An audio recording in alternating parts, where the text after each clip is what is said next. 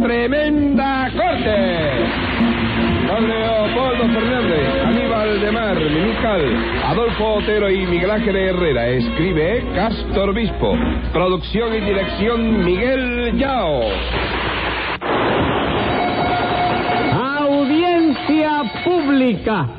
El tremendo juez de la tremenda corte va a resolver un tremendo Buenas caso. noches, secretario. Ah. Buenas noches, señor juez. ¿Cómo sigue de salud? Lo mismo, sigo con reuma, con colitis y con una pila de cosas más. Caramba, señor juez, no sabe usted cuánto lo siento.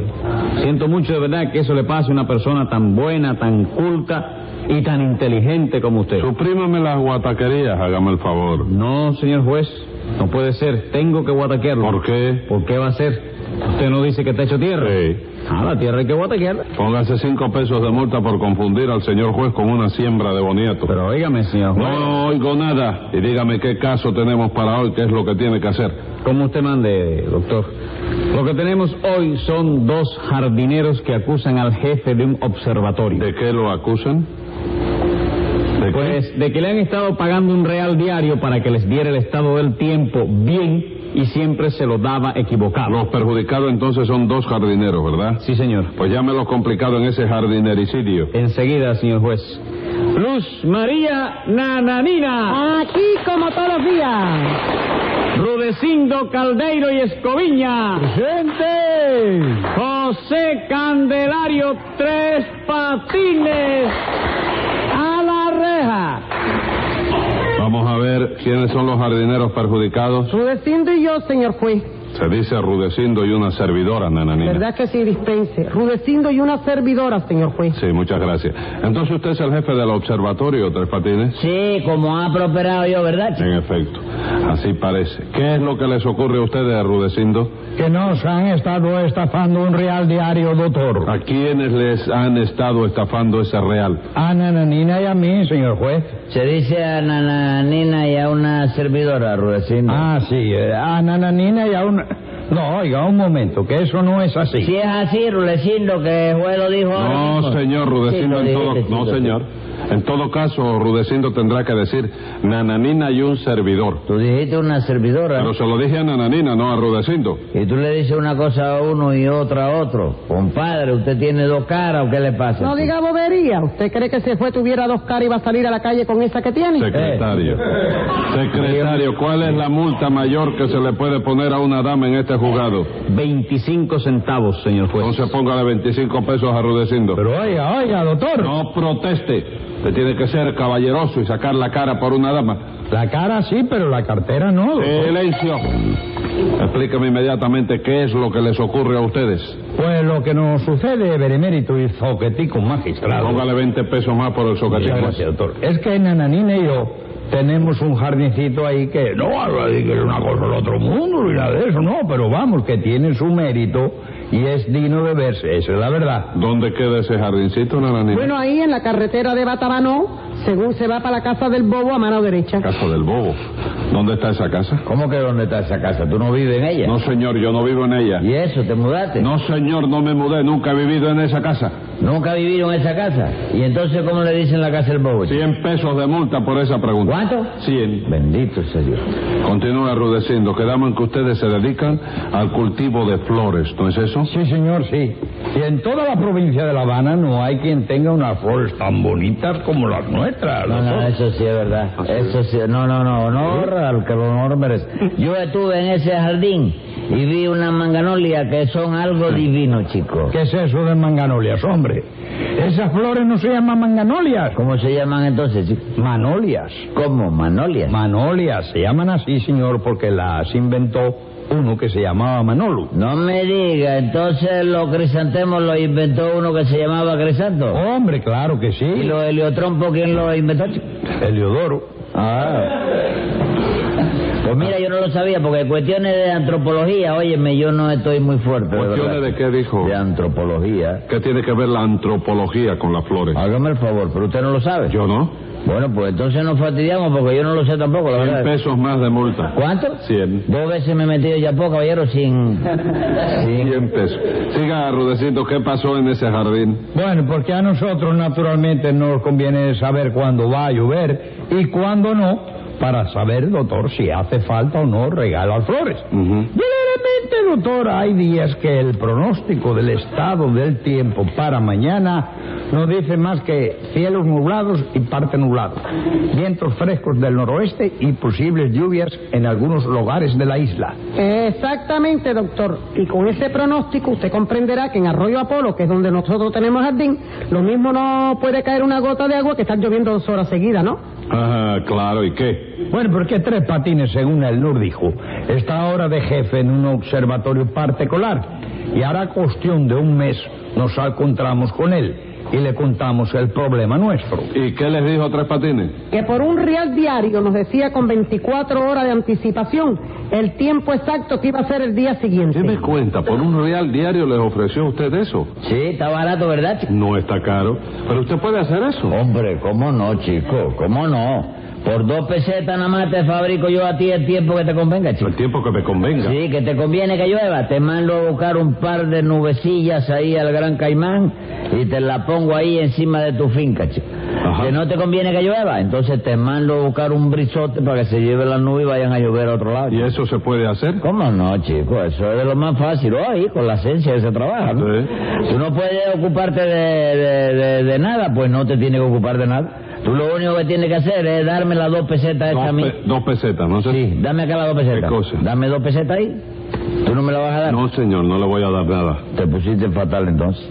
¿A qué hora tú te vas de jugado para tu casa? Pues entre una cosa y otra salgo de aquí a las 10 de la noche. ¿A pie? Sí, a pie. Pues desde mañana te voy a arreglar la cosa para que empiece a llover toda la noche a las 10 menos cuarto. Mm, Como mañana llueva a las 10 menos cuarto, le rompo un hueso a usted, Tres Patines. Pero si la culpa es suya, señor juez, deme las dos pesetas y verá que mañana a las 10 menos cuarto hace sol, ¿Pero va. ¿Cómo va a ser sol a las 10 menos cuarto de la noche, Tres Patines? No puede ser. Claro que no. Entonces dame 30 kilos nomás, vaya. No le doy nada. Está bien, chico. Pues ya tú sabes mañana. Mañana. El que no tenga paraguas, el, agua lo va a coger. Bueno. Rudecindo, ¿aceptaron ustedes el trato que les propuso Tres Patines? Sí, señor, aceptamos el trato, le pagamos el primer mes por adelantado y el primer día nos llamó por teléfono y nos dijo, para hoy, tiempo seco. Ah, el primer día les dijo que iba a ser tiempo seco. Sí, señor. Entonces yo me puse a regar, me pasé tres horas regando y efectivamente a las tres horas y media empezó a caer una clase de aguacero que se nos inundó todo el jardín. ¿De veras? ¿Y eso cómo fue, Tres Patines? ¿Qué cosa, chico? ¿El aguacero ese? Ay, yo no sé, yo no lo vi. chico. ¿Pero cómo fue que llovió si usted había dicho tiempo seco? Bueno, chico, eso debe haber sido un error. Óigame, producido por una perturbación circlónica, ¿no? Circlónica. Sí. Circlónica. Circlónica. ¿Qué quiere decir? Circlónica, chico, cuando viene? hace ese viento que te sopla de todos lados Sí. y te tumba los anuncios en la tintorería. No, pues. sí, sí. ¿Eh? Sí. ¿Eh? Sí. ¿Qué te pasó? ¿Qué? De nada. Eh, Nada. No se dice No me hagas- circlónica, se Sí. dice ciclónica. Circlónica. Por eso le decía sí, sí. Sí, sí, yo sé, yo sé. Bueno, eh, en el Gran Caimán, ¿no? No, no, no, en la cabeza mía. chico. ¿Cómo en la cabeza suya? Parece que cuando yo fui a mirar el barómetro para compararlo con el cronómetro, Ujú. me equivoqué de kilómetro y miré el termómetro y ahí mismo vino la confusión. Sí, dígame, Tres Patines, ¿usted sabe lo que es un termómetro? Hombre, sé, ¿cómo lo voy a Sabe, saber? Ah, ¿verdad? Sí. Explícamelo. El termómetro es un cristalito, es un palito de vidrio. Ajá. Terminado en punta por los dos lados, ¿comprende? Sí. Una de la punta brillosa y la otra punta que tiene el número 41. Ajá. Que eso sirve para la cuestión esa que uno poco más o menos tiene la idea sobre el asunto de la fiebre de- eh. Entonces, lo primero que hay que estudiar es la composición de la palabra, porque los termómetros tú sabes que es una palabra compuesta. ¿no? ¿Compuesta de qué? de termo y de metro. Termo, jarro de lata que sirve para conservar caliente café de tranquilo, que te lo despacho con los cartuchitos de papel. Ajá. Y metro, primera parte de una compañía que se dedica a hacer películas. ¿Cómo primera parte? Sí, porque la primera parte se llama Metro, la segunda Golding y la tercera Meyer. De manera que la cosa está clara. ¿Cómo que está clara? Sí, el termómetro viene a ser una película metido dentro de un termo. ¿Qué Esa es la- clase de ¿eh? bruto? ¿Quién? ¿Bruto quién? ¿El termómetro? No, usted. ¿Ah, sí? Oh, Termo quiere decir calor y metro significa medida. En Hombre. griego, eso es en griego. Eh, ¿qué, qué, qué, pero qué, está bien todo esto, doctor, ¿eh? Una cosa de ver. Hombre, eh, el metro, señor mío, es una medida que tiene 100 centímetros, de acuerdo con las reglas del doctor métrico. ¿De quién? Del doctor métrico, porque el sistema ese doctor lo inventó un médico que se llamaba don métrico. Por eso le dicen el sistema métrico medicinal. ¿Cómo me, medici- madre. ¿Con qué medicina? probada ¿Qué hacían la ustedes cuando los demás muchachos iban a la escuela? Hombre, ¿no te acuerdas que andábamos contigo? No nosotros? sé, andábamos, no ya señor. lo de que andábamos, ya No, lo de que señor. andábamos. Ah, Andábamos. Sí. Yo no me Ahora yo acuerdo no sé de... qué te habla del métrico decimal este, si ustedes los españoles no han querido salir de la vara española. La vara española, comprar el metro para vender en vara española. Y ahí le llevan como 17 centímetros a la gente. A la gente. Entonces lo hacen, lo hacen con Sí, viveza. compra el litro y vende botella. Yo no me explico, chico. no. Una cosa tremenda. Ah, Entonces vende, venden botella por litro. No, sí. Ellos, a los españoles les gusta comprar en Y vara metro. por metro. Y, sí, ahí tú sabes la clase de... Sí, sí, tiene Oh. razón. Bueno, vamos a seguir en esto. ¿Qué le parece? ¿Eh? El asunto este, ¿no, Sí. ¿no Sí. le parece que seguimos en esto mejor? Vamos a seguir en esto. Vale. Sí. Vamos a seguir en esto. Dígame, nananina, ¿qué más le pasó a usted con Tres Patines? Pues primero, señor juez, nos dijo que el tiempo iba a estar seco y llovió a cántaro. Ujú. Y al otro día nos llamó por teléfono y nos dijo, hoy llueve seguro. Entonces yo no regué nada y efectivamente, señor juez, no cayó ni una llovinita en todo el día. ¿Cómo que no, señora? Usted sabe la clase de, de- de aguacero que cayó ese día en Vitoria de la Tuna. ¿Y a mí qué me importa lo que pasa en Victoria de las Tunas? Nosotros le pagamos a usted para que nos dijera si va a llover en Arroyo Apolo sí o no, que es donde tenemos nosotros el jardín. ¿Y Ah. qué culpa tengo yo de que ustedes estuvieran en el jardín en el sitio donde no llovió ese día? Yo le dije a ustedes que llovía seguro y cayó un aguacero tremendo, chico. Sí, pero en Vitoria de las Tunas, señor. Hubieran cogido el jardincito y lo hubieran llevado hasta Vitoria de la Tuna para que se regase, No compadre. sé, Ah, ¿cómo vamos a llevar nosotros un jardín hasta Victoria de las Tunas? ¿No lo trajeron de la carretera de Batabanó para Río Palo? Ah, ese es un problema de transporte. Y yo lo único que me ocupo es de la ciencia motorológica. Meteorológica. Esa es otra ciencia completamente distinta, chico. La que yo conozco es la motorología y la asnotromía. Con que la asnotromía, ¿verdad? sí. Bueno, Rudecindo, ¿qué es lo que reclaman ustedes? ¿Qué cosa va a ser, hombre? Que nos devuelva el dinero que le dimos. Nada, Rudecindo, Te perdóname, yo no parto tengo un que pulmón. devolverle nada, porque lo que pasó fue que ustedes interpretaron mal mis explicaciones científicas. ¿Cómo que interpretamos mal nosotros? Sí, porque ustedes no entienden de eso, señores. Y si no, vamos a ver, chicos. Supongamos que existe en el Golfo de México, Venga, usted. según se va para el Polo Norte a mano derecha, una zona de bajas presiones que se extiende desde la península de Yucatán hasta el paradero de la víbora, con vientos huracanados del sur, brisa fresca del norte, airecillo ligero del este y suspiros sentimentales del oeste. ¿Qué quiere decir eso? Hombre, que va a llover. No, señor, mira, ahí está la cosa. Pues no va a llover, ¿qué te parece? No va a llover. Pero por el contrario, fíjese bien. Por el contrario, supongamos que el área de baja presiones se extiende desde la costa sur del Cabo Catoche hasta el 15 y el 16, hasta la porción oriental de la esquina de Texas por altas presiones barométricas en el quinto piso de la manzana de Gómez y fuertes expediciones de transferencias en todos los ómnibus de la ruta 58. ¿Qué quiere decir eso? Bueno, ahora sí quiere decir que va a llover. Pues se equivocó, señora. No llueve tampoco. Mira lo que es eso. Eh, Venga acá, compadre. ¿Cuándo llueve entonces? No, no, eso no se lo puedo decir gratis, chicos. Si lo quieren saber, le cuesta una peseta a eso, ¿Pero chicos. ¿Cómo le vamos a dar una peseta si ya nos estafó usted tres pesos? No, señor, yo no les estafé nada. ¿Cómo que no, hombre? Usted nos dijo que era el jefe de ese observatorio. Y ayer me enteré de que el jefe es otro. Porque allí somos dos jefes, Allí chicos. somos dos jefes. Tú te has colocado ahí No, también. señor, que se dice así. El otro es el jefe del servicio científico y yo que soy el jefe del otro servicio. ¿Cuál es el otro servicio? El servicio doméstico, chicos, la servidumbre. Pero vamos, ¿cuántos criados hay allí? Te voy a decir, espérate, en primer lugar tenemos al portero que está en la puerta. ¿Y quién es el portero? Yo, Ah. ese soy yo, sí. Luego tenemos el que barre los pisos y limpia los muebles, o sea, es el criado de mano. ¿Quién es el criado de mano? Sí, yo también. Luego tenemos al mensajero, que es el que tiene que hacer los mandados, un muchacho muy consciente, de lo más bueno. ¿Tú sabes quién es él? Sí, sí, usted. Sí, ¿Quién te lo dijo? Lo adiviné. Ah, sí. Pero entonces, ¿cuántos criados hay en ese observatorio? Bueno, ve sumando el portero uno, el que barre uno también. el mensajero otro, pero como que es el mismo que barre, sigue siendo uno.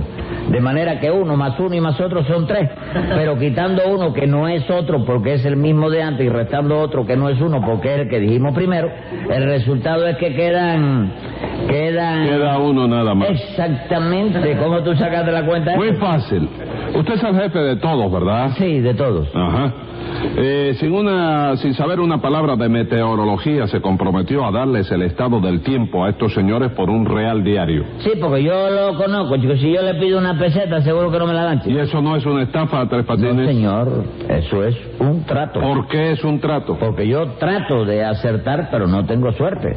Lo que pasó fue que Rudecindo y Nananina se cansaron demasiado pronto, chico. ¿Cómo que nos cansamos demasiado pronto? Claro, señora, lo que ustedes tienen que hacer es seguir dándome un real diario hasta que vean que yo empiezo a acertar, porque eso es cuestión de paciencia. Y mientras usted no acierte, le tenemos que seguir dando un real diario. Claro que sí, porque cuando yo empiece a acertar, no le trabajo a nadie por menos de 25 centavos. Esa ¿Qué, es la qué verdad. tiempo hace que usted está trabajando en eso de la astronomía? Bueno, yo estoy ahí en la cuestión de los aparatos del tiempo. Ajá. Yo, pues, hombre, desde que empecé de aprendí, chico. Eh, Aprendí, bueno, y ante- el A sábado. mí me metió mi ya, fue que me metió ahí. Y el sábado. Y un parece- día se me fue un aguacero por la mañana, se me abrió una llave sin darme cuenta. chico. Ajá. Con un sol que rajaba la piedra se me fue una clase de aguacero. Sí. Pero tú sabes, era aprendí con eso. chico. Bueno, pues ahora va a seguir siendo aprendiz. Escriba ahí, secretario. Venga la sentencia. Nananina y el hispano tienen toda la razón porque usted le robó el guano sin lugar a discusión. Y como el caso resulta debidamente probado, devuelva lo que ha estafado más 30 pesos de multa.